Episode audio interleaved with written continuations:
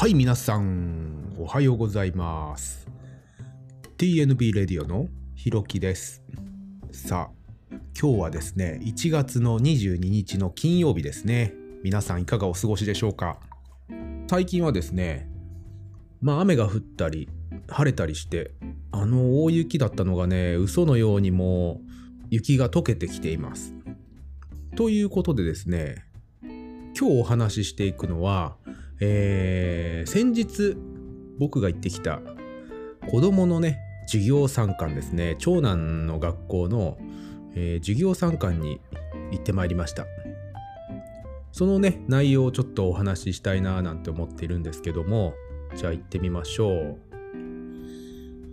先日ですね授業参観があるということで、まあ、妻がちょっと仕事の関係で行けないからじゃあ僕が行くように頼まれましたんでちょうど休みでしたのでじゃあ行ってくることにしようってなってはい。で行ってきたんですけどもまあ僕ねその授業参観っていうのね初めてなんですよね。妻が行ってましたんであの初めて行ったんですよ。でこう配布されているまああの配り物の紙みたいのにも、まあ書いてあったんですけどもそのまあマスクとかねそういうのはまあ当たり前なんですけどこう分散して授業参観をするんですよね。僕たちはまあ子供の時だとまあ例えば5時間目に授業参観がありますってなると昼休みのね途中ぐらいから親がどんどんどんどん集まってきてこう教室の前に貼ってあるものとかまあね絵が貼ってあったり書き初めが貼ってあったりとかそういうのをこう見ててで5時間目に教室にこうゾロゾロゾロっと入ってきてあの授業を見ると。後ろの方にこう並んでね。はい。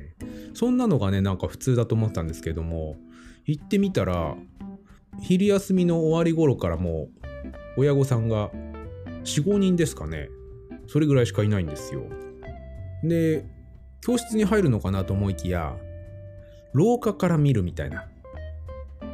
ちょっと面白かったですね。新鮮ですね。思ってたのとちょっと違いましたよ。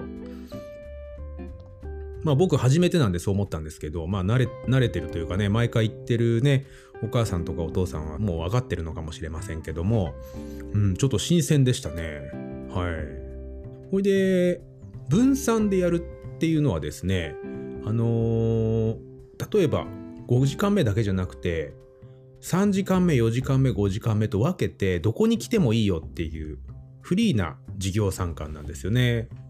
なかなかね、いい考えだと思いますし、面白いなと思います。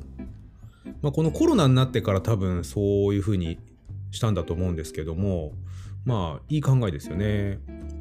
で、まあ、こう始まって、あのー先生が来て挨拶して、まあ、始まって、その時は理科のこう磁石のね、実験をやるっていう内容でやってたんですけども、うん、なかなかね、面白そうでしたね。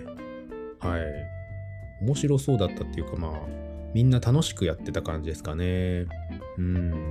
なんか今までね、子供が家で宿題してたりするのとかはね、まあ見たりしてましたけど、学校でこう机に座って授業を受けてる風景っていうのはあんまり見ませんでしたので、ああ、こうやってんのか、みたいな。で、先生も先生でね、若い先生なんですけども、すごくね、こう教えるの上手だなと思って。うん。こう一人一人にちゃんと見て回ってて、なんかすごい好印象でしたね。うん。見ながらこう授業を教えているのもやっぱり大変だと思うんですよ。先生もね、あのほら、いろんな先生がいますけども、全てがね、いい先生ばっかりじゃないかもしれないですけど、でも僕の子供の行ってる学校の担任のね、先生はね、すごくね、いい先生でしたね。うん。なんか話も上手ですし、あのー生徒からもね、こう、なんていうんですか、人気がありそうな感じ。そうそうそう、信頼されてる感じのね、先生ですね。そういうところにまあ子供が行ってるっていうのにはね、安心しましたし、あのーまあちゃんと授業を受けてて、こういう風にしてるんだなっていうのがね、分かってね、ちょっと安心しました、本当に。うん。そうですね。やっぱね、僕たちの時代と違いますから、あのいろいろこう変化があっていいと思うんですよね。はい。ああいう新しい授業参観の形っていうのもね、悪くないなと思います。皆さんのお子さんの学校はどうでしょうかね？そういうふうな授業参観してるところも多分多いと思うんですけども、まあね、まだ行ってみたことないお父さんとか、ね、お母さんとか、もしいらっしゃったら、ぜひね、授業参観は一度は行ってみてほしいですね。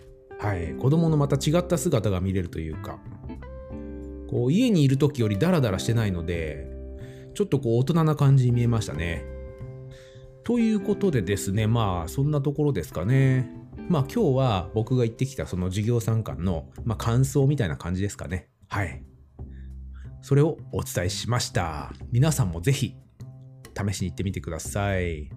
ということで今日はこの辺にしておきましょう。DJ ひろきがお送りしました。それじゃあ。